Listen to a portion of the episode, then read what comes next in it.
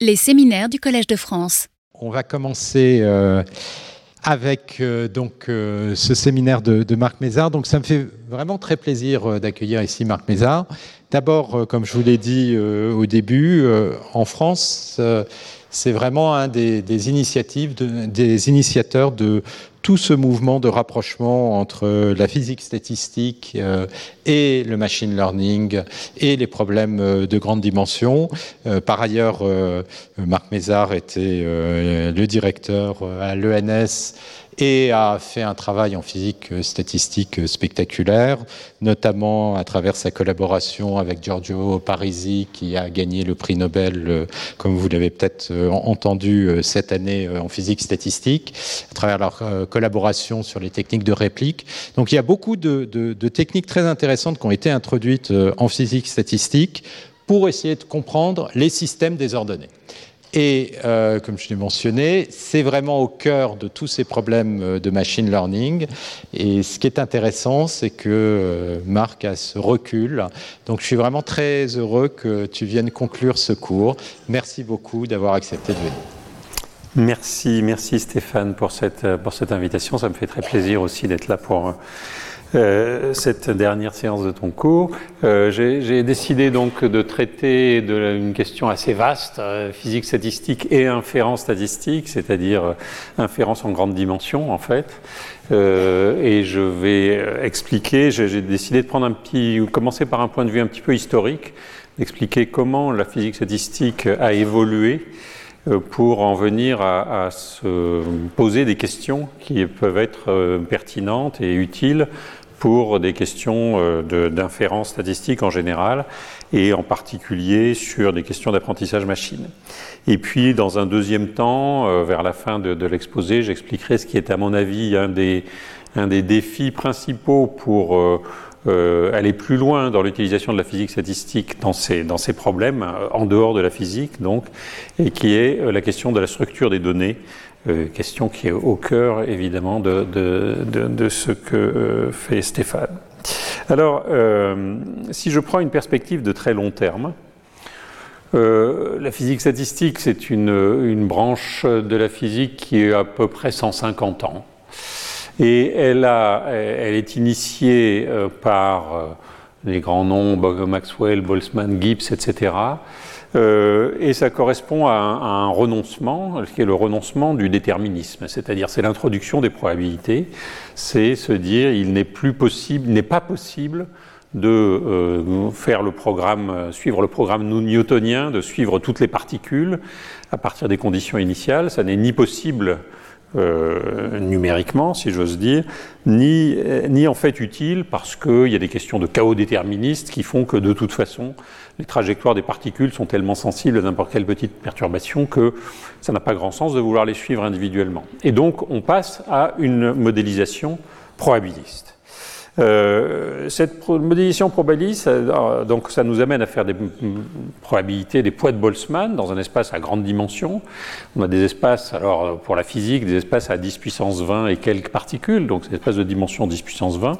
Donc je dirais que la physique statistique s'est confrontée dès le début à cette question de euh, la malédiction de la dimension, mais de manière euh, vraiment massive de, de, de, depuis, le début.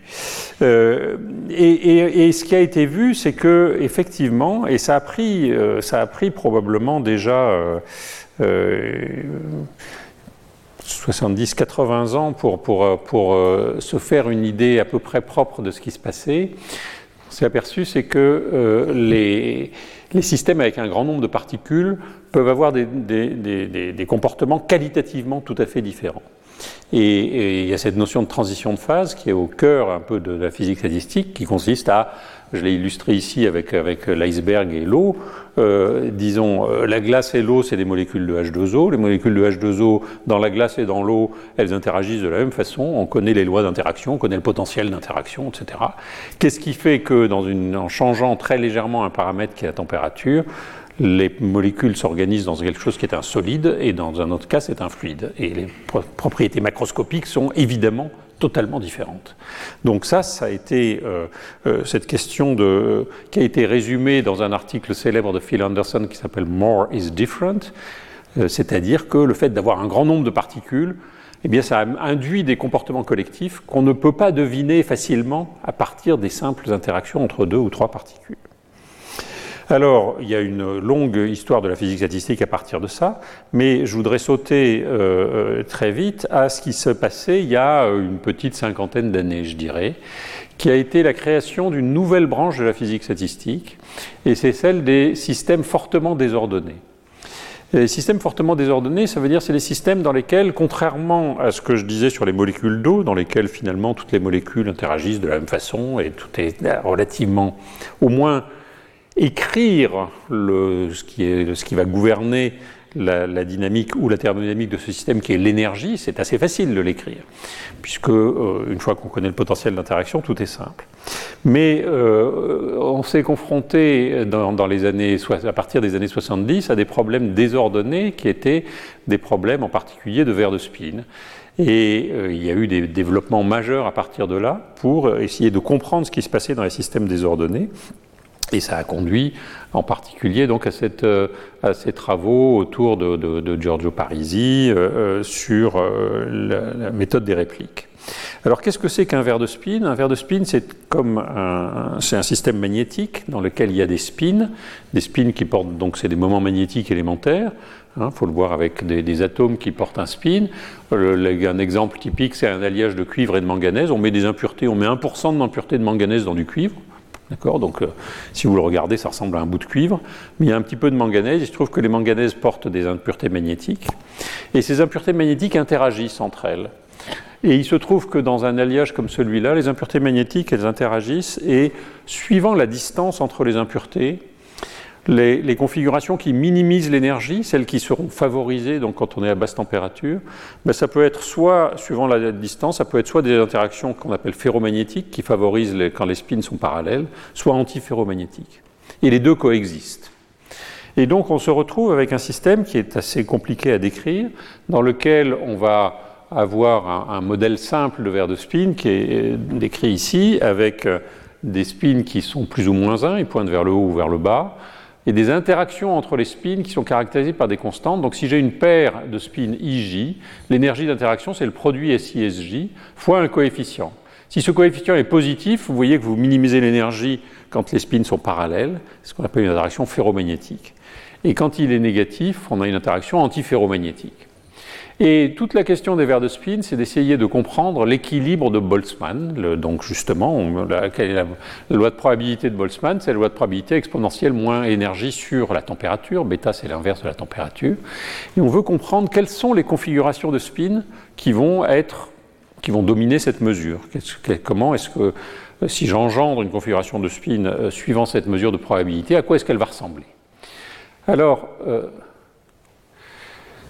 il y a un certain nombre de complications, le fait que chaque spin voit un champ local qui est différent, et puis ce qu'on appelle la frustration. À basse température, si j'ai trois spins, par exemple, on l'illustre souvent avec trois spins qui interagissent tous par paire de manière anti-ferromagnétique, si celui-là pointe vers le haut, celui-là à basse température veut pointer vers le bas, et le troisième, eh bien, à cause de cette interaction-là, il devrait pointer vers le haut, mais à cause de celle-ci, il devrait pointer vers le bas. Donc il y a ce qu'on appelle un effet de frustration, ça veut dire qu'on ne peut pas satisfaire simultanément toutes les contraintes. Alors ça, ça va avoir des conséquences euh, euh, extrêmement, euh, extrêmement notables. Je ne vais pas entrer dans tous les détails, mais je voudrais essayer de pointer sur quelques propriétés et en particulier essayer de répondre à cette question, c'est pourquoi est-ce que c'est important finalement de s'occuper de ce, ces systèmes désordonnés, sales, euh, est-ce que et, la réponse, c'est que, euh, et je le montrerai tout à l'heure, c'est que l'étude des vers de spin a permis d'ouvrir un champ de recherche complètement nouveau, qui a été, qui du coup s'est étendu bien au-delà des systèmes magnétiques désordonnés, dont au passage personne n'a jamais trouvé la moindre application. Euh, les vers de spin, ça ne sert à rien. Voilà. Il y a des milliers et des milliers et des dizaines de milliers d'articles sur les vers de spin portés par une curiosité purement intellectuelle et personne n'a jamais obtenu même un grant sur un verre de spin. Vous vous rendez compte, c'est un scandale. Euh,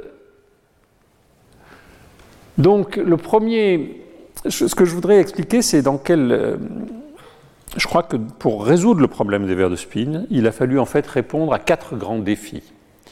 Et ces quatre grands défis, ça correspond vraiment à la construction d'une nouvelle base, d'un nouvel ensemble de, physique statistique, une nouvelle branche qui est tout à fait radicalement différente. La première chose, c'est la question de l'ensemble des échantillons.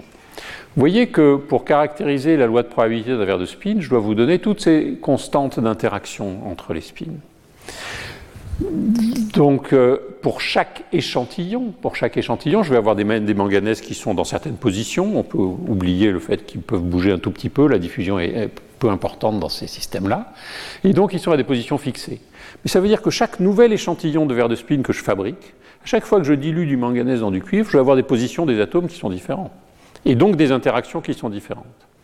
Et donc, un problème de physique statistique nouveau pour chaque échantillon.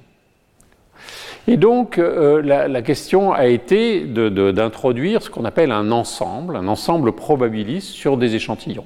Et on touche du doigt euh, tout de suite la, transition avec, avec ce que racontait Stéphane euh, à, la fin de, à la fin de son cours, parce que euh, la question d'ensemble va être absolument cruciale. On peut faire de la physique statistique de systèmes désordonnés que si on a un ensemble ensemble d'échantillons. Qu'est-ce que c'est qu'un échantillon? Un échantillon, c'est ici euh, où sont les manganèses, c'est-à-dire en fait, en pratique, quelles sont les valeurs de ces constantes. Voilà.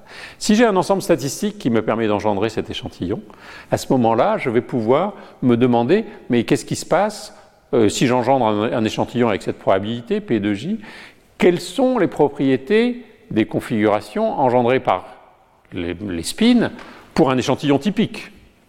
Est-ce qu'il y a des échantillons atypiques? Quelles sont les propriétés de grande déviation, etc. Voilà le genre de questions qu'on va pouvoir se poser. Donc, euh, une fois qu'on qu a une probabilité sur les échantillons, on va, étudier ce qu'on appelle cet ensemble, cet ensemble de probabilités. Donc, on a une loi de probabilité sur les probabilités. Hein. J'engendre les J. Pour chaque J, j'ai une loi de probabilité sur les spins. Un en un sens, c'est le pas, c'est le deuxième pas par rapport à ce qu'a fait euh, ce qu'ont fait Boltzmann, Maxwell, etc., on était passé d'un ensemble de quelque chose de déterministe à quelque chose où il y avait une loi de probabilité sur les configurations. Et maintenant, j'ai une loi de probabilité sur les configurations conditionnée au fait que j'ai engendré un échantillon. Voilà, donc j'ai une loi de probabilité sur les probabilités. On a un système un petit peu compliqué, et, mais vous comprenez que ça a pu attiser la curiosité de tout un tas de gens. Alors, ce qu'on peut voir, c'est que dans les verres de spin, il y a certaines propriétés qui sont ce qu'on appelle auto-moyennantes. Auto-moyennantes, ça veut dire qu'elles vont être les mêmes dans tous les échantillons. Ça, c'est la bénédiction, c'est parce que c'est celle qu'on va mesurer souvent. On va mesurer, dans, si je fais une mesure magnétique sur un échantillon de cuivre manganèse, que je le mets dans un petit champ magnétique et je regarde l'aimantation, eh bien, la réponse, c'est toujours la même, quel que soit l'échantillon. Je peux refaire un autre échantillon, quelqu'un peut le refaire ailleurs, du moment qu'il y a la même proportion de manganèse, ça marche bien. Donc ça, c'est une propriété auto-moyennante, c'est la moyenne de tous les spins. La moyenne de l'énergie est une autre propriété auto-moyennante. Mais il y a des tas de choses qui dépendent du détail, qui dépendent de, de l'échantillon, qui dépendent de ces constantes de couplage. Et il va falloir distinguer entre ces propriétés qui sont auto-moyennantes et d'autres qui ne le sont pas. Le deuxième grand défi, c'est l'inhomogénéité. Donc chaque spin dans un verre de spin voit des, euh, un environnement différent.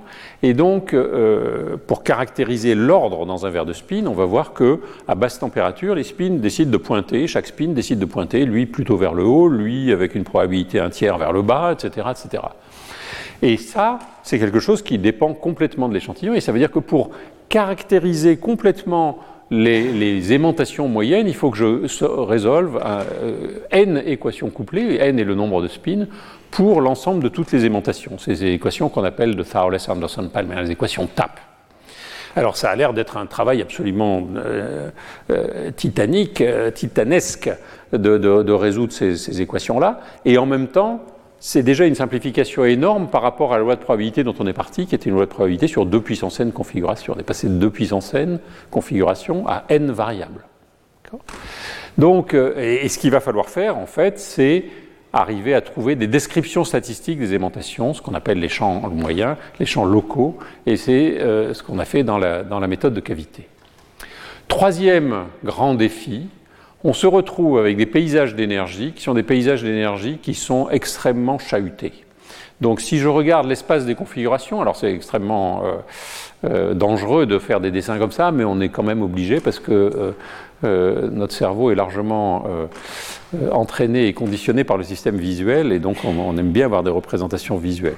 Là, c'est l'espace des configurations, c'est les sommets d'un cube à, à dimension n. C'est un peu difficile à représenter à une dimension, mais si j'arrivais à le faire, ce que je trouverais, c'est qu'il y a des petites régions de ce cube dans lesquelles l'énergie est très basse, et d'autres où c'est haut, et puis il y a des tas de barrières entre les uns et les autres. Mais ce qui est très important, c'est qu'il y a beaucoup d'états comme ça qui sont des états de quasi-équilibre. Et en particulier, si je cherche l'état fondamental d'un verre de spin, celui qui minimise l'énergie, comment finalement, avec la frustration, j'arrive à mettre les spins de telle façon que l'énergie soit minimale? Ben, Il y en a un quelque part mais il y en a un autre qui, n'aura rien à voir avec, le premier et qui aura une énergie très très très proche. Donc c'est des systèmes qui peuvent être très sensibles à des perturbations. Très différents de ce qui se passe dans un ferromagnétique où il n'y a que deux états d'équilibre. Et le détail donc du paysage, en particulier autour des états fondamentaux et des quasi-états fondamentaux, dépend de l'échantillon. Euh, je vais peut-être sauter cette, slide-là, je, la mets juste pour ceux qui. C'est plutôt un rappel pour ceux qui ont déjà entendu parler de ça, parce que si, sinon, c'est pas possible de le rendre compréhensible en, une minute. Mais euh, en gros, si vous voulez, ce qui est assez compliqué dans le verre de spin, c'est de comprendre, caractériser cet ordre spontané dans lequel les spins vont se mettre. Parce que cet ordre, ça dépend des autres spins. Alors, euh, en principe, ce qu'on fait en physique statistique, c'est qu'on met un petit champ extérieur qui polarise, et puis on laisse le système entrer dans une grande, on va dans la limite de n tendant vers l'infini, de grand volume, et on vérifie que cette polarisation euh, est la bonne. Et ça, c'est pas possible dans un verre de spin parce qu'on connaît pas l'ordre. Mais on utilise l'astuce des répliques qui est de dire si j'avais une première configuration de spin de référence, elle, elle connaît l'ordre vers lequel les spins veulent aller, et je la couple à une deuxième, et je vois s'ils s'alignent ou pas. Et ça, c'est ce qu'on appelle les répliques. Et, ça, cette, idée de base, je dirais, formulée d'ailleurs de manière totalement différente de ce que je fais là, euh, a, conduit à, des développements théoriques très, très importants qui ont permis de résoudre beaucoup de problèmes de verre de spin. Euh, donc, euh, pour résumer une très longue histoire en quatre points, on, a, on doit étudier un ensemble de problèmes, euh, chaque spin voit un, environnement différent. Il n'y a pas de notion d'agent représentatif. On ne peut pas dire ce spin-là est représentatif de tout le reste. Non. Il faut regarder un système couplé de manière assez compliquée. Il y a un paysage d'énergie qui est très chahuté. C'est difficile de trouver le minimum d'énergie d'un verre de spin. Ça fait partie des problèmes qu'on appelle NP complet, problèmes les, plus difficiles du point de vue euh, euh, de l'optimisation.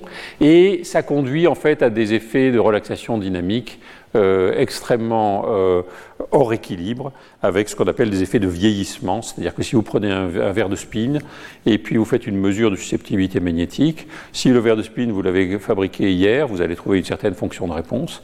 Mais si vous l'avez fabriqué il y a trois semaines, vous allez trouver une fonction de réponse qui est différente. Apparemment, dans le, dans le système, rien n'a changé, mais sa réponse à un champ extérieur est différente. Et ça, ça vous dit qu'il continue à vieillir, en fait. C'est des systèmes qui vieillissent. C'est vrai pas seulement des verres de spin, c'est vrai aussi euh, euh, de, tout un tas de systèmes vitreux euh, qui explorent leur, configuration d'équilibre. C'est vrai si vous faites une règle en plastique et que vous essayez de la comprimer, vous regardez de combien elle se comprime quand vous appliquez une certaine force. Bah, si votre règle en plastique a été fabriquée hier ou si elle a été fabriquée il y a deux ans, vous n'avez pas la même fonction de réponse dans le temps ça fait partie de ces, signaux extrêmement euh, subtils euh, qui permettent d'avoir un accès expérimental à des propriétés euh, complexes des systèmes désordonnés. Donc tout ceci, comme je le disais, c'est totalement inutile du point de vue des applications. Mais euh, dès les années 90, euh, dans une série d'articles intéressants, de nouveau, euh, Phil Anderson avait, baptisé les vers de spin comme une corne d'abondance. Une corne d'abondance, et c'est vrai que j'ai essayé de faire une liste, et elle n'est pas exhaustive, d'un certain nombre de champs scientifiques dans lesquels les idées de ces systèmes désordonnés ont pu être appliqués. Vous voyez, c'est un cadre général, c'est un cadre général qui, bah, euh, pouvoir s'appliquer à tout un tas de, systèmes. Et vous voyez que bon, il y a d'autres systèmes vitreux, évidemment, avec les verres structuraux, les polymères, etc. Il y a des mathématiques et de l'informatique autour des problèmes de satisfaction de contraintes, des questions en économie et en finance, avec des, agents qui interagissent sur un marché, mais avec chacun sa stratégie individuelle. C'est là que la notion verre de spin apparaît par rapport à des agents qui feraient tous la même chose. Ça, ça serait le cas simple. Euh, des questions autour de l'évolution, euh, repliement de molécules, euh, neural networks, etc., etc ça me prendrait tout le, tout le séminaire de faire, d'expliquer dans le détail chacun des, points de cette liste. Ça, c'est les domaines scientifiques.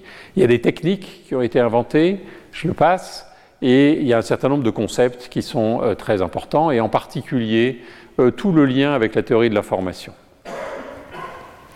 Alors, euh, de ce, de ce petit résumé rapide euh, sur euh, l'historique, je dirais, des systèmes désordonnés, euh, je voudrais maintenant aborder la question de savoir pourquoi ce genre d'approche, ce genre de démarche peut, peut être intéressante dans des questions d'apprentissage machine. Alors, ça c'est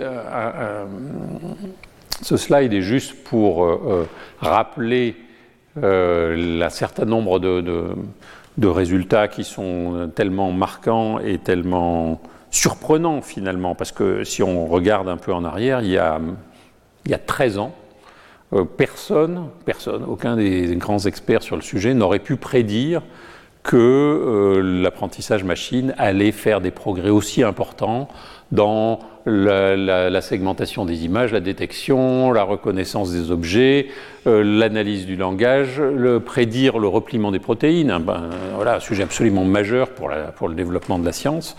Euh, euh, du coup, être, avoir des capacités de prédiction d'effets de, de, nouvelles molécules.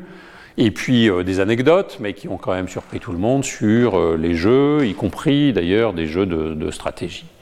Donc, et, les modèles de langage, je n'en parle pas, on, a tous euh, réfléchi et, été surpris par tout ça. Donc, si on regarde le, si on regarde la technique, la technique, c'est en ce moment, ça va peut-être pas être comme ça toujours, mais en ce moment, le sujet est complètement dominé par euh, des euh, réseaux de neurones en couche euh, qui sont feed-forward. Comment je dois traduire feed-forward en français? Qui sont qui vont pousser l'information vers l'avant, quoi, de la gauche vers la droite dans mon, dans mon image. donc, on va avoir un, un réseau d'entrée, un certain nombre de couches cachées et une couche de sortie.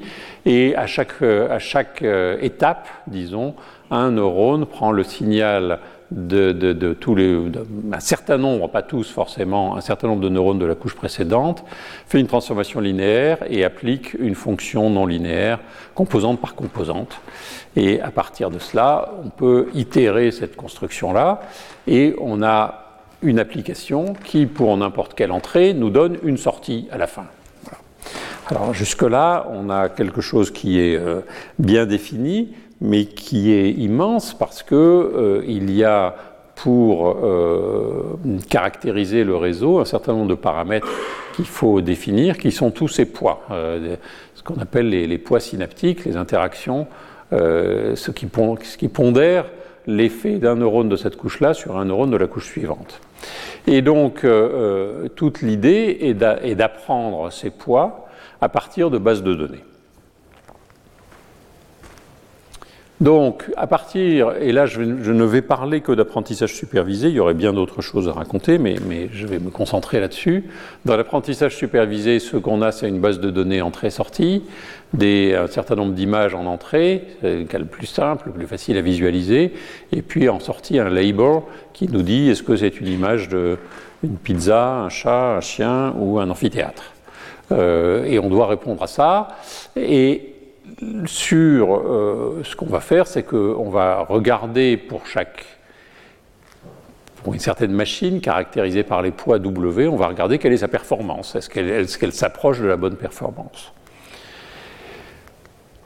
Donc l'apprentissage va être une, une opération d'optimisation, une opération d'optimisation dans laquelle on va essayer de trouver des poids, donc ces paramètres, qui nous permettent de minimiser l'erreur sur la base de données. Alors on doit définir une erreur, il y a tout un, il y a une zoologie de fonctions d'erreur. Ici, j'ai juste mis euh, l'erreur quadratique euh, usuelle et toute simple. Euh, et donc on a un espace ici qui est l'espace de ces poids, on a une fonction et on va essayer de trouver le minimum de cette fonction et idéalement on voudrait trouver des poids qui arrivent à minimiser complètement et à amener cette fonction à zéro de sorte qu'on fait zéro erreur sur la base d'apprentissage. Alors la, chose absolument surprenante, il y a plusieurs choses surprenantes quand on fait ça. On est dans un espace extrêmement grand. Les W ici, dans un certain nombre d'applications maintenant, on a des, espaces de poids qui ont un milliard de paramètres. Et donc on fait de l'optimisation dans un espace de dimension 1 milliard. Ce qui n'est pas impossible du tout. Disons, on a fait ça dans les verres de spin euh, euh, en un sens depuis, depuis un certain nombre d'années. Ce qui est curieux, c'est qu'on euh, va arriver à trouver assez facilement un minimum, qui, enfin dans beaucoup d'applications, qui, satisfait, qui apprend pratiquement parfaitement sur toute la base de données. Donc on va arriver à trouver un minimum d'énergie qui est le minimum absolu, qui est l'énergie égale à zéro.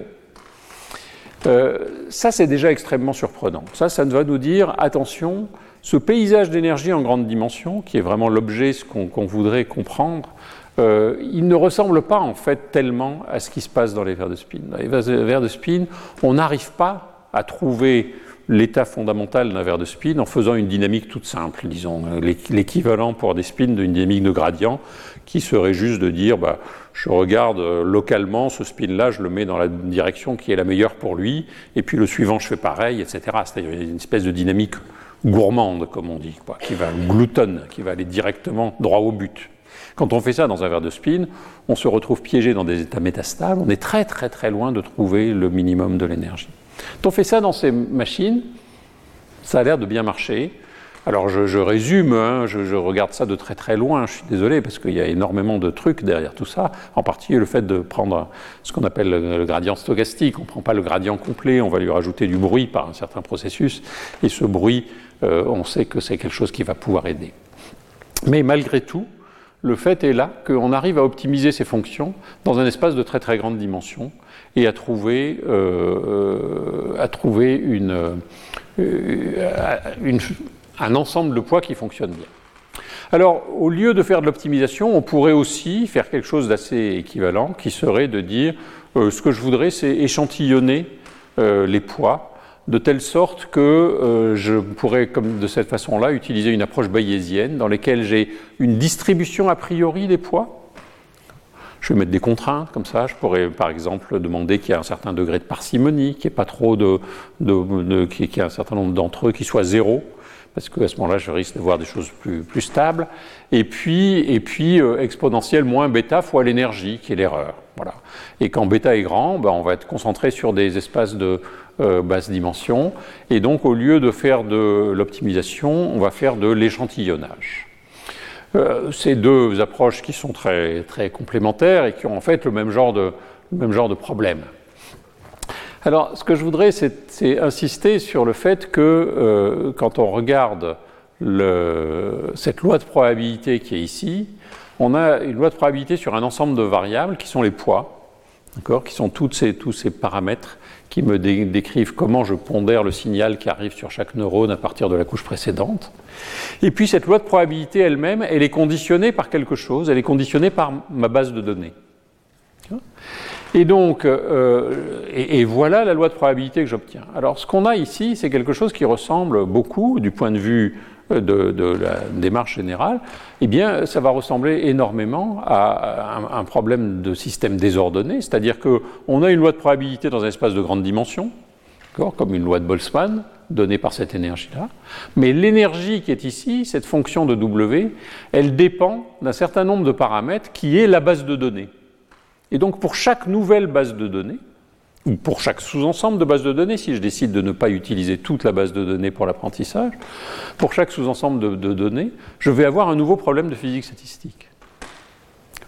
Et donc, vous voyez qu'on a, c'est-à-dire dans, ce que je disais auparavant, ça c'est l'équivalent de mes spins dans un verre de spin, et ça c'est l'équivalent des couplages. C'est ce qui me caractérise l'échantillon. J'ai un échantillon, c'est la base de données, et je vous donne l'échantillon et je vous demande de dire ah ben, quels sont les poids qui correspondent à cet échantillon? Quels sont les poids qui vont reproduire le mieux possible les, les, couples entrées-sorties de cet échantillon-là? Donc, euh, on se retrouve avec un système qui ressemble furieusement à un problème de, euh, de, physique statistique, et on va avoir en fait deux sortes d'approches à ce problème-là. D'une part, on peut vouloir utiliser euh, des, des, des, bases de données spécifiques. Et c'est ce qui se passe en pratique, c'est ce que fait la plupart des gens, hein, tous les praticiens, parce qu'à un moment, ils veulent traiter un problème concret qui est un problème euh, d'analyse d'image, etc. Donc, vous avez toutes ces bases de données canoniques, et on va pouvoir se concentrer sur quelle est la probabilité des poids étant donné une base de données fixée. Ce que je ne faisais pas dans le, verre de spin. Je ne faisais pas ça dans le verre de spin parce que je n'avais pas accès, à vrai dire, à la position de toutes les impuretés de manganèse dans un échantillon de cuivre manganèse. C'est impossible à avoir. Et que ce n'était pas très intéressant. D'un autre côté, si on veut. Donc, on peut faire des choses très concrètes, très pratiques et, très utiles et, spectaculaires et surprenantes à partir d'une base de données ce que font quand même beaucoup, beaucoup de, gens dans le, dans le, métier. Mais je voudrais développer ici l'argument selon lequel, si on veut faire de la théorie, il est très important d'être capable d'avoir des ensembles génératifs de données, c'est-à-dire d'avoir une loi de probabilité sur l'espace des données. C'est le deuxième niveau de probabilité dont je parlais, c'est celui qui nous a permis de développer la physique statistique des systèmes désordonnés, c'est de dire j'ai une loi de probabilité qui me dit comment je vais pouvoir trouver un échantillon. Je mets des manganèses au hasard dans l'espace. Ça, ça me donne une loi de probabilité sur les couplages entre les, entre les manganèses. Et ça, le fait d'avoir un ensemble, d'avoir un, ensemble statistique d'échantillons, ça va nous permettre de pouvoir faire, de poser des questions qui sont des questions sur qu'est-ce qui se passe sur un échantillon typique. Est-ce que je suis capable de faire des prédictions sur un échantillon typique? Et puis surtout, une fois que j'aurai pris une base d'apprentissage euh, à partir de euh, mon, ensemble statistique, ben, je peux en engendrer un nouveau et je peux faire les tests sur le nouveau.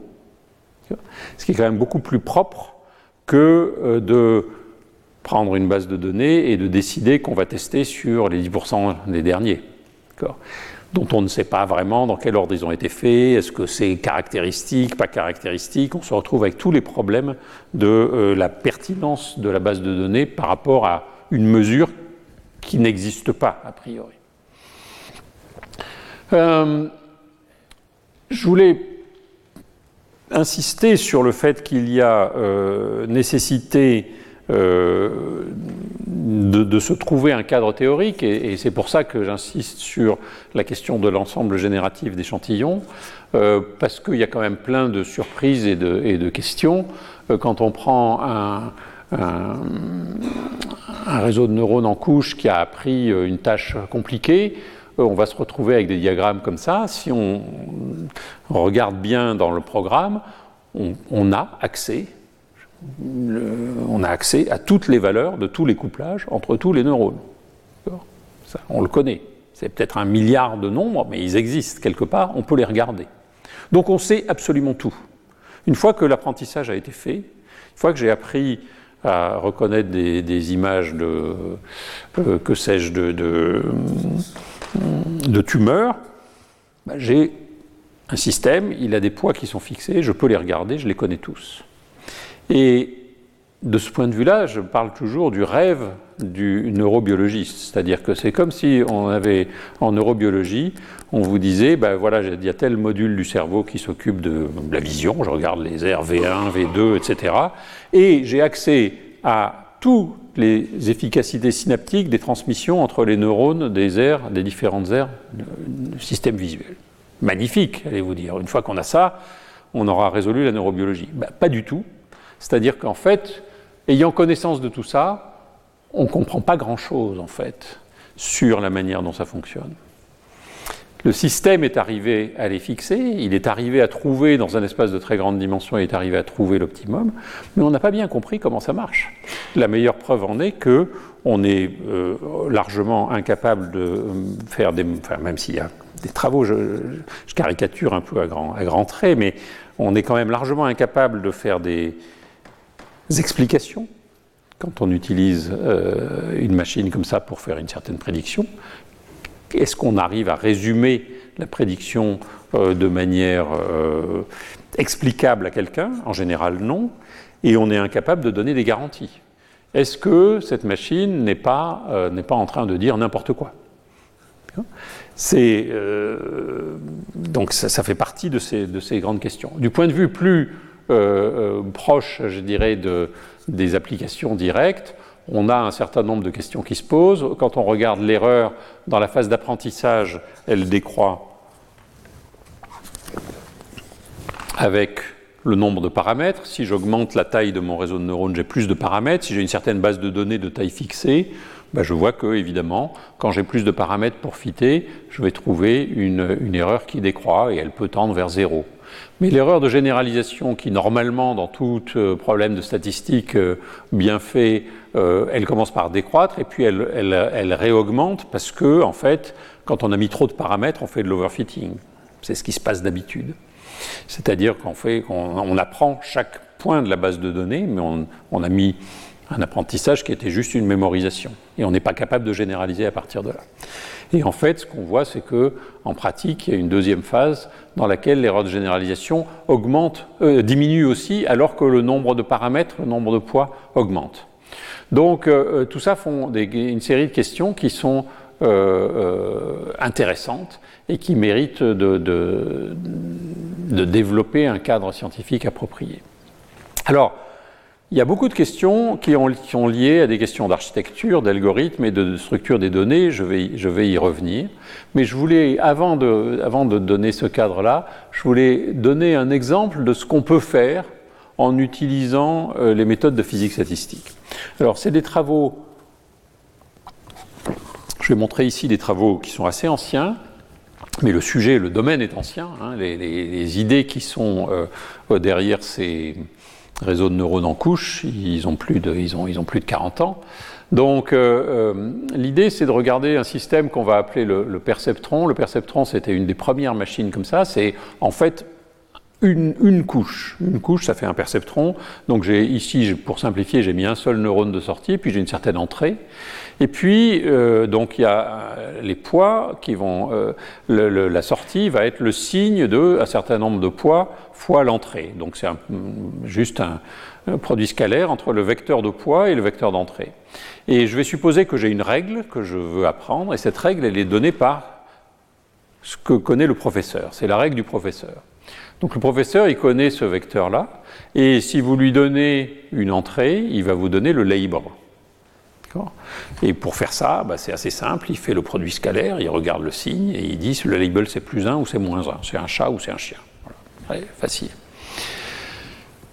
Maintenant, je voudrais essayer de comprendre comment fonctionne l'apprentissage par un, étudiant qui doit apprendre cette règle. Alors, l'étudiant qui doit apprendre cette règle, il a la même, je suppose ici, pour simplifier, qu'il a la même géométrie, donc il a le même espace d'entrée, il a une règle qui est toujours que la sortie, c'est le signe du produit scalaire entre un vecteur de poids et l'entrée, et en fait, tout ce qu'il doit faire, c'est apprendre ce vecteur de poids. Donc on a un problème qui est très simplifié par rapport au problème général, mais en un sens, c'est la brique de base élémentaire de l'apprentissage dans un réseau profond, puisqu'en fait, ce qu'on va faire dans un réseau profond, c'est empiler des systèmes comme ça en largeur et, en longueur. Alors, quand on essaye de, résoudre ce problème-là, on peut poser la, mécanique statistique de, ce problème-là. On va se dire quelle est la loi de probabilité sur les poids qui vont caractériser l'activité de l'étudiant, étant donné une certaine base de données? Et donc, on a une fonction d'erreur. Euh, cette fonction d'erreur est donnée par ça. Et cette loi de probabilité, donc c'est dans un espace de dimension grande, et on peut regarder comment elle va se comporter. Donc c'est des travaux qui ont été initiés par euh, en particulier Elisabeth Gardner en, en 87. Et euh, on peut regarder ce qu'on appelle la limite thermodynamique. La limite thermodynamique, c'est une limite dans laquelle on va avoir le nombre de composantes, le nombre d'unités de, de, dans la couche d'entrée qui tend vers l'infini, le nombre d'exemples dans la base de données qui tend vers l'infini, et puis on va regarder le régime dans lequel il, y a, un rapport, il y a un rapport fini P sur N entre le nombre d'exemples et le nombre d'unités, je l'appelle alpha. Alors, dans les résultats qu'on peut trouver, si je prends un perceptron binaire, donc un perceptron binaire, c'est celui dans lequel chacun des poids ici, c'est plus 1 ou moins 1, simplement, euh, on peut montrer qu'on est capable d'apprendre des, entrées, ce qu'on appelle des patterns au hasard, euh, définis, engendrés aléatoirement, et avec des, labels qui sont eux-mêmes aléatoires, il y a une certaine, certain seuil critique jusqu'auquel on va pouvoir l'apprendre. C'est-à-dire que tant que le nombre de euh, d'exemples est plus petit que 0,83 fois la dimension de l'espace, on peut les apprendre exactement. Ça, c'est un, résultat euh, qu'on avait obtenu avec Werner Kraut il y a un certain nombre d'années et qui reste encore, du point de vue mathématique, une conjecture, même si il y a eu beaucoup de travaux ces, années récentes pour essayer de la, démontrer. Mais je voulais le signaler ça. Et puis, euh, on peut se demander maintenant qu'est-ce qui se passe si j'essaye d'apprendre la tâche du professeur. Alors voilà ce que je trouve comme euh, voilà ce qui est obtenu comme euh, l'erreur de généralisation. C'est vraiment un travail qui avait été fait par euh, Giorgi en 1990. Et voilà l'erreur de généralisation en fonction du nombre d'exemples qui ont été donnés. Alors ce qu'on va trouver, c'est que si l'étudiant a vu peu d'exemples de la règle, bah, il, fait beaucoup de, il commet beaucoup d'erreurs en généralisation. S'il a vu beaucoup d'exemples de la règle, il y a un moment où il va trouver la règle, il va trouver exactement les poids qui permettent de caractériser la règle, donc il a zéro erreur de généralisation. Ça, ça arrive au-dessus d'un seuil qui, alors en fait, il y a deux seuils. Il y a le seuil de ce que pourrait faire l'étudiant s'il était extrêmement, euh, extrêmement bon. Il pourrait apprendre au-dessus d'un seuil qui est autour de 1.25. Il lui suffirait d'avoir 1.25 exemples par dimension pour apprendre exactement la règle.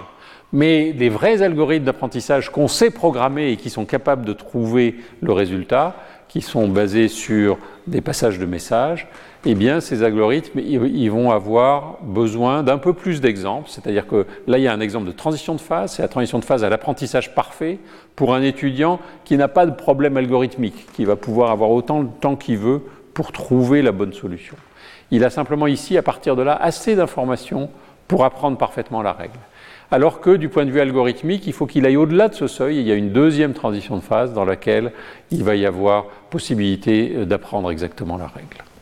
Et donc on se retrouve avec trois phases. Quand on a eu beaucoup, beaucoup d'exemples, le problème est facile. Quand on n'a pas assez d'exemples, le problème est impossible. On ne peut pas trouver la règle, on n'a pas assez, pas assez d'informations. Et puis il y a une phase intermédiaire qui est intéressante, dans laquelle en principe on a assez d'informations, mais en pratique, c'est très difficile de trouver un algorithme qui va résoudre le problème. Et ça, c'est quelque chose, c'est un schéma qu'on va retrouver très très souvent dans les problèmes d'inférence statistique en grande dimension. Donc, euh, ça, c'était, comme je disais, des travaux euh, relativement euh, anciens. Si je regarde maintenant comment on peut connecter tout ça à l'apprentissage machine contemporain, si j'ose dire, je voudrais insister sur trois ingrédients de l'apprentissage machine. Bon, il y a trois grands ingrédients en fait. Le premier ingrédient, c'est l'architecture. L'architecture, c'est euh, combien je mets de couches, quelle largeur de couches, qu'est-ce que je décide comme fonction de, transition, est-ce que je fais du pooling, du, de la convolution ou pas, etc. Donc tout ça, il y a un ensemble de règles que personnellement je définis comme un art. Il n'y a, rien de péjoratif dans mon utilisation du mot art, mais c'est de l'art au sens où c'est des règles empiriques qu'on va apprendre auprès des, experts de cet art et qu'on va transmettre, mais qui sont euh, largement euh, euh, dictées par l'expérience qu'on a pu avoir d'appliquer ce même genre de méthode à des problèmes similaires finalement. Peu de travaux sont dédiés à la construction automatique d'une architecture qui va être capable de résoudre un problème. On avait travaillé là-dessus dans le temps avec euh, Jean-Pierre Nadal, avec un algorithme qui s'appelait tiling, qui est un algorithme dans lequel on va essayer d'apprendre une règle. On commence par augmenter la largeur d'une couche cachée, puis si on n'y arrive pas, on va rajouter une couche, etc. etc. Et, et de manière automatique, sans avoir besoin de l'avoir définie a priori. Euh, dans les règles de pouce, euh, disons, euh, ce qu'on a découvert dans les années relativement récentes, c'est qu'on a intérêt à accumuler les couches pour avoir des résultats, euh, des performances en pratique excellentes. Il y a l'algorithme d'apprentissage. Ça aussi, c'est un art. Et, là, la grande surprise, c'est que l'algorithme presque le plus naïf, c'est-à-dire la gradient descent, arrive à trouver des solutions qui sont très bonnes. Et puis, il y a le troisième ingrédient qui est, à mon avis, très important, qui est la structure des données. C'est-à-dire que quand on, fait de l'apprentissage machine dans des tâches euh, concrètes, on va s'intéresser à des données, on va prendre une certaine base de données, et or, ces données sont toujours, toujours extrêmement structurées. Euh, et cette structure des données, c'est quelque chose qui n'a pas été pris en compte, qui a été peu pris en compte jusqu'à présent dans les problèmes de systèmes désordonnés. Dans les problèmes de système désordonné, on a pris souvent, quand je traite le problème des verres de spin, on dit oh, ben, les couplages, c'est des variables aléatoires indépendantes. Je prends une paire de spins, le couplage, c'est soit ferromagnétique, soit antiferromagnétique, avec probabilité 1,5. Ça, ça a zéro structure. C'est un espace de données qui est euh, très uniforme comme mesure. Or, les, données qu'on va euh, utiliser euh, en pratique ne sont pas du tout faites comme ça. Et donc, euh, ça m'amène donc à la troisième partie de mon exposé, qui est, le, je crois, le défi, le défi en tout cas du point de vue de la physique statistique, d'introduire et de savoir traiter des données structurées. Donc, dans, la, structure des données, je vais distinguer, un peu arbitrairement, mais quand même, trois catégories.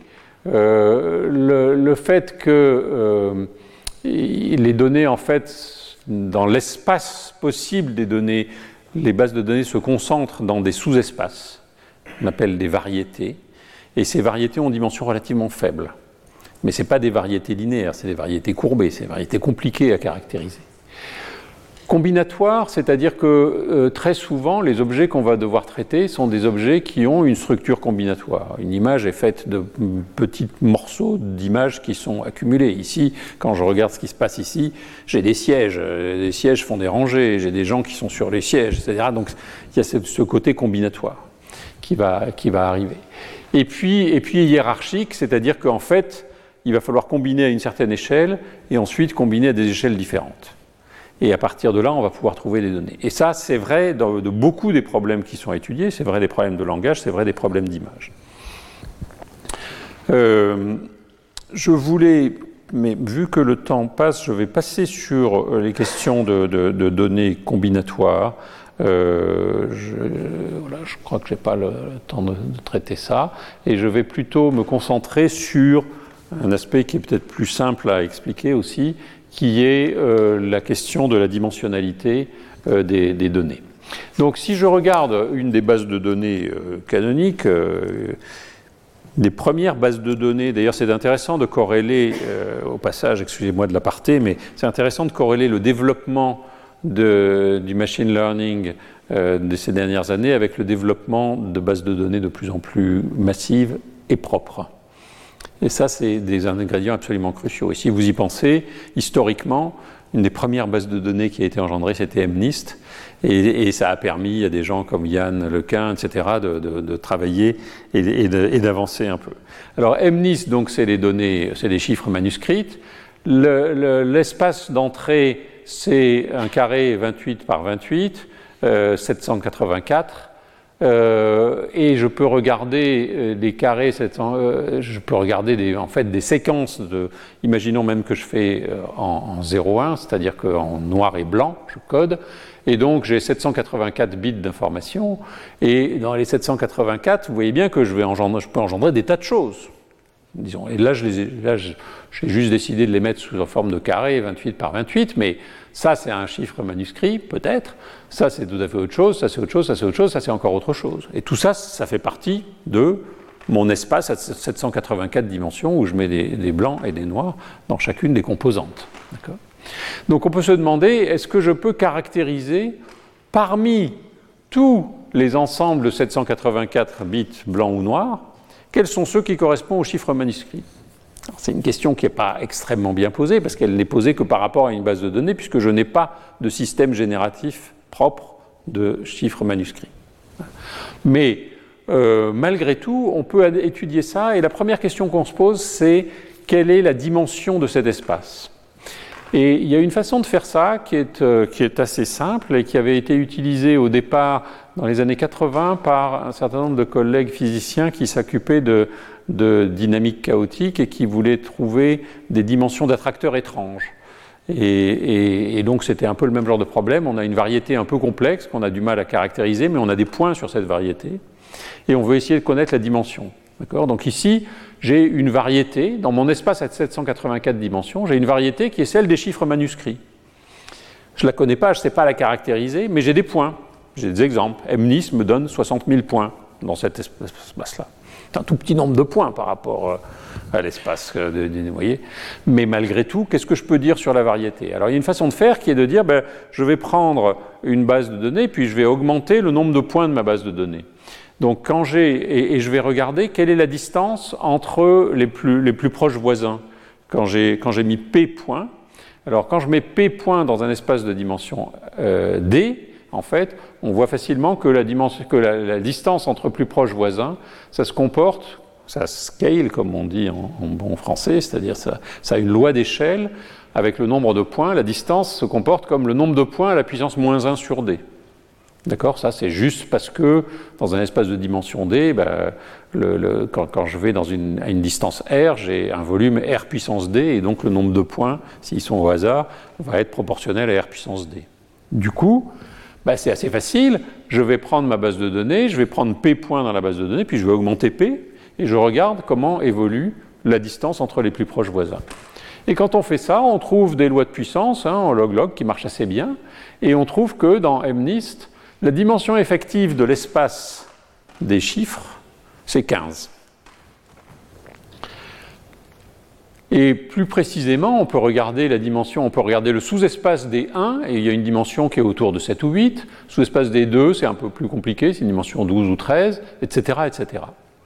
Et donc, le problème de, problème de reconnaître des chiffres manuscrits, c'est un problème qu'on peut résumer en on a une variété de dimension 15 qui est la variété des chiffres manuscrits. Et à l'intérieur de cette variété, il y a 10 sous-variétés. La variété sous-variété des 1, celle des 2, celle des 3, etc., celle des 0. Et ces sous-variétés ont chacune une dimension entre 7 et 13. Alors, dit comme ça, si, on, connaissait ces variétés, ça serait déjà un problème beaucoup plus accessible. le vrai gros problème, c'est que tout ça, c'est dans un espace de dimension 784 dans lequel on a du mal à identifier. Et donc on peut voir le, disons le, capacité actuelle à résoudre ce problème, qui est un problème qui est devenu maintenant très simple, euh, vu d'aujourd'hui, mais euh, on peut le voir comme un, fait d'avoir résolu d'une certaine façon ces questions de séparer euh, ces, variétés dans un espace de dimension grande. Alors c'est pas seulement vrai pour Ce n'est pas seulement vrai pour, pour MNIST, mais si on regarde des bases de données d'images, CIFAR, on va trouver que la dimension de la variété est de l'ordre de 35, etc. Et ça va être vrai pour en fait euh, beaucoup, beaucoup de problèmes. On va s'apercevoir que ce, que je dis là, donc, c'est que j'ai une base de données, j'ai un espace d'input possible qui est toujours un espace de dimension très grande, mais les données vraiment elles sont dans un sous-espace relativement petit de ce grand espace au début. Donc ça, c'est quelque chose qui est très important. Euh,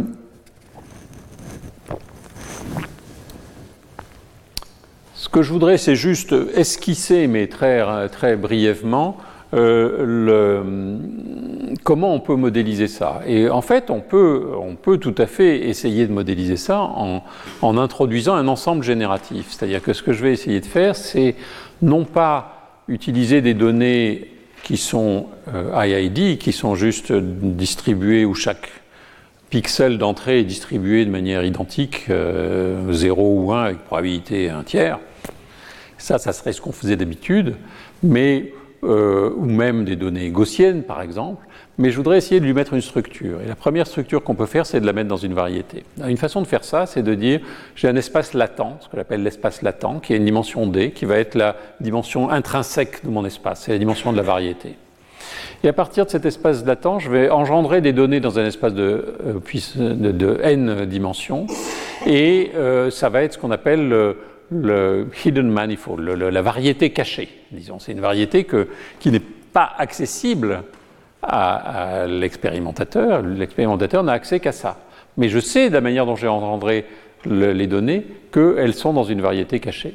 Et une façon de faire ça, c'est simplement de dire je vais engendrer, j'ai dans mon espace de dimension n, j'ai un certain nombre de vecteurs de base, et je vais prendre des compositions linéaires des vecteurs de base, et ensuite je vais appliquer une fonction non linéaire. C'est-à-dire que ça, ça serait une variété linéaire. Si je, fais, si je prends des données dans une variété linéaire, le problème est extrêmement simple parce que toutes nos méthodes vont s'apercevoir très vite que les données sont dans une dimension linéaire et on va simplement projeter le problème d'apprentissage dans la variété et tout est facile.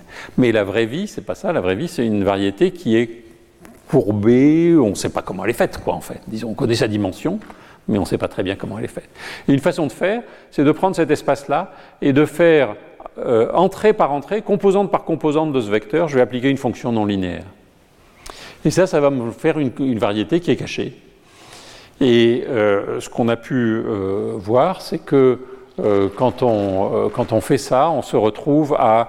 on a un modèle qui permet d'engendrer des données, qui sont des données qui sont structurées au moins dans ce sens-là, au moins dans le sens de la variété cachée, et sur lesquels on va pouvoir faire de la physique statistique aussi.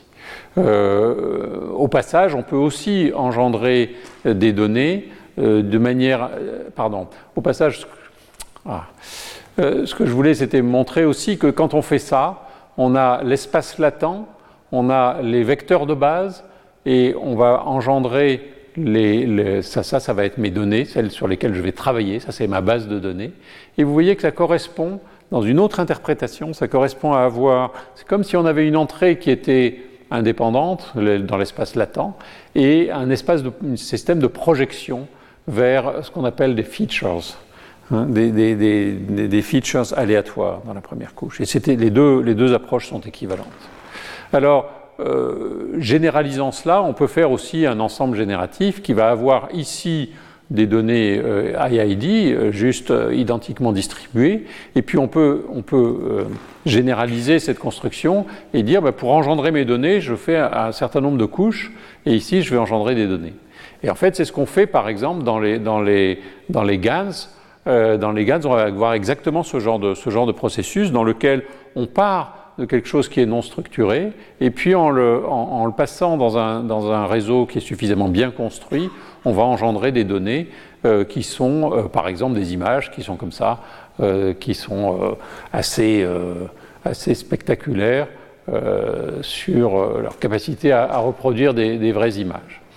Alors, ce que je veux dire par là, c'est qu'on est capable de faire maintenant des ensembles statistiques qui engendrent des données, et euh, en particulier dans le cas où on a un simple euh, manifold qui est engendré par une seule étape du processus, qui est celle-là, on peut faire une étude analytique et on peut généraliser les, euh, les approches qu'on avait dans les problèmes de physique statistique, on peut les généraliser à des données structurées de ce genre-là.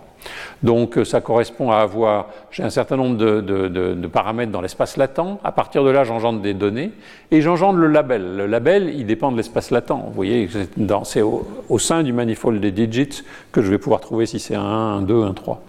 Et donc je vais engendrer le label à partir de l'espace latent, je vais engendrer les données, et la machine, elle va avoir accès à la base de données et au label, et elle va apprendre à partir de ça. Mais elle ne connaît pas l'espace latent qui a, permis d'engendrer ça, qui est caché.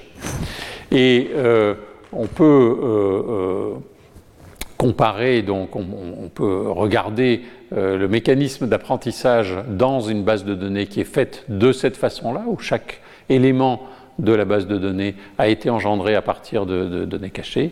Et il se trouve que il y a un certain régime en particulier qui est relativement facile, dans lequel on peut montrer que c'est les, les valeurs des potentiels pré ce qu'on appelle le potentiel pré-synaptique total ici, vont être des variables gaussiennes corrélées.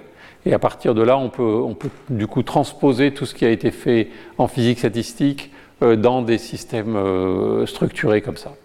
Euh, je vais passer, parce que je crois que je suis en train de dépasser mon temps, et il ne faut jamais dépasser son temps, donc je passe sur les résultats qu'on peut obtenir.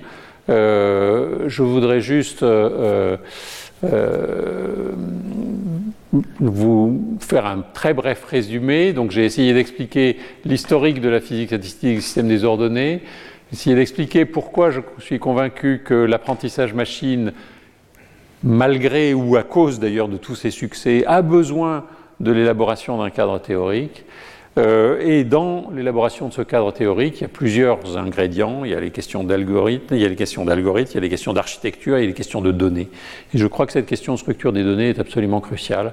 Et d'ailleurs, euh, le fait qu'il y ait eu de plus en plus l'accent sur des processus génératifs, les processus dont a parlé Stéphane aussi, euh, c'est lié à ça, à mon avis aussi. C'est-à-dire que les processus génératifs sont justement les processus qui vont être capables de prendre en compte, de, comprendre suffisamment bien la structure des données pour engendrer les, bonnes propriétés de, ces corrélations de données.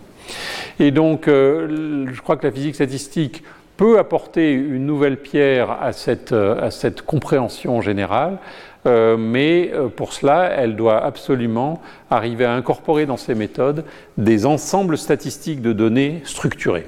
Voilà. Et dans les ensembles qui ont été euh, étudiés, il y a en particulier les variétés à dimension cachée et des structures combinatoires et des questions d'invariance. Voilà ce que je voulais dire aujourd'hui et je vous remercie beaucoup de votre attention. Retrouvez tous les contenus du Collège de France sur www.colège-2-france.fr.